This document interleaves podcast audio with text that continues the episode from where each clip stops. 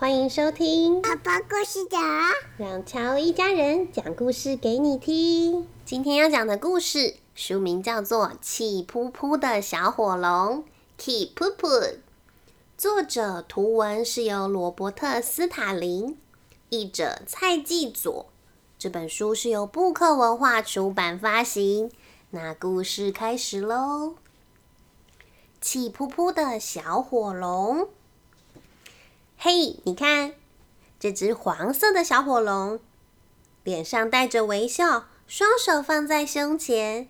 你看它是个多么善良的小家伙啊！费格待人十分友善，可是，一旦有人告诉费格该做什么的时候，费格穿鞋准备出门了。费格把房间收拾干净。费格作业写了没啊？先写作业吧。费格回到家先洗手，他就会变得非常……呃，我是说非常非常……呃，应该是说非常非常非常生气。费格感觉到自己耳朵有点热，尾巴也热了起来。接着脸整个热了起来，鼻子哼 喷出了一点烟，我好生气。现在是晚餐时间，费格正在房间里玩着小汽车。爸爸说：“费格下楼吃晚餐了。”不过费格还想继续玩。下楼的费格看了晚餐餐桌上的餐点，又听见爸爸说。今天的餐后甜点是布丁。如果你想吃布丁的话，必须先把青菜吃光。于是，飞哥感到自己耳朵有点热，尾巴也热了起来，接着鼻子嗯喷出了一道烟。飞哥的脾气来了，不公平！我不想吃青菜。啊哦！别说是青菜了，费格的怒火一吐出，连布丁都烧焦了。隔天在足球场里，费格又搞砸了。教练，教练，今天选我，选我，选我，选我！费格，你来当守门员。费格感觉到自己耳朵有点热，尾巴也热了起来。不公平！费格的鼻子喷出了烟。我不想当嗯守门员。啊哦！球门烧坏了，足球场上漂亮的青草地也烧了一个黑黑的洞。费格火爆的脾气让他在镇上不断的闯祸。面包店的熊老板说：“费格，费格，等一下，你得等面包放凉了才行。”嗯，不公平！费格，你走到这格必须要暂停一回合，下下一次才轮到你呢。嗯面包烧焦，桌游被烧到只剩下一颗骰子。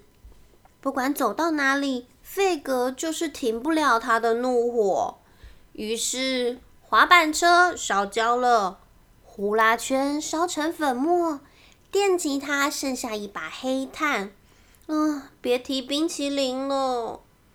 终于，朋友们都再也受不了他了。妈妈，所有的人都不理我，这不公平。唉，我的孩子费格。晚餐进了垃圾桶，大熊的小圆面包烧焦，所有的人都不能踢足球，这些事情也不公平啊！每个人都会有生气的时候。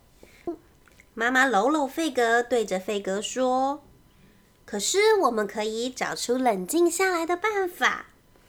我的小秘诀是从一数到十，也许你可以试试看。”隔天，正当费格在打着电动玩具的时候，啊哦！Game over！一不小心，费格操控的角色没踩好，掉进洞里了。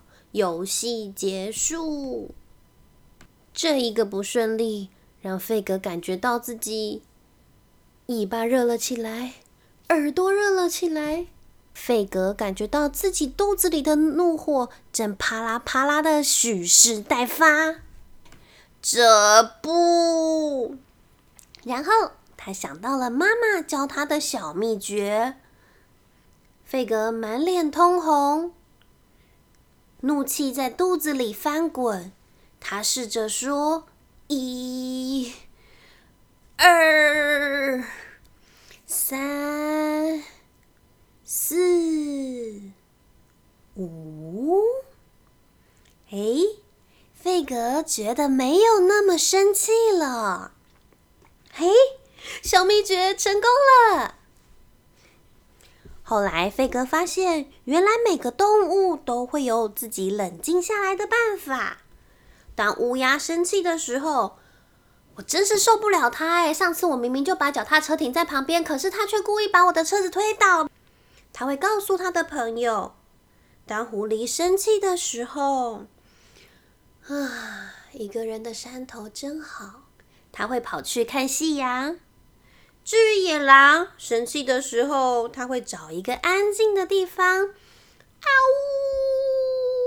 呜啊呜，对着天空发出狼嚎。而猫咪则会哎呦咻，在宽广的草地上晒着阳光，伸伸懒腰。至于跑得很快的野兔呢？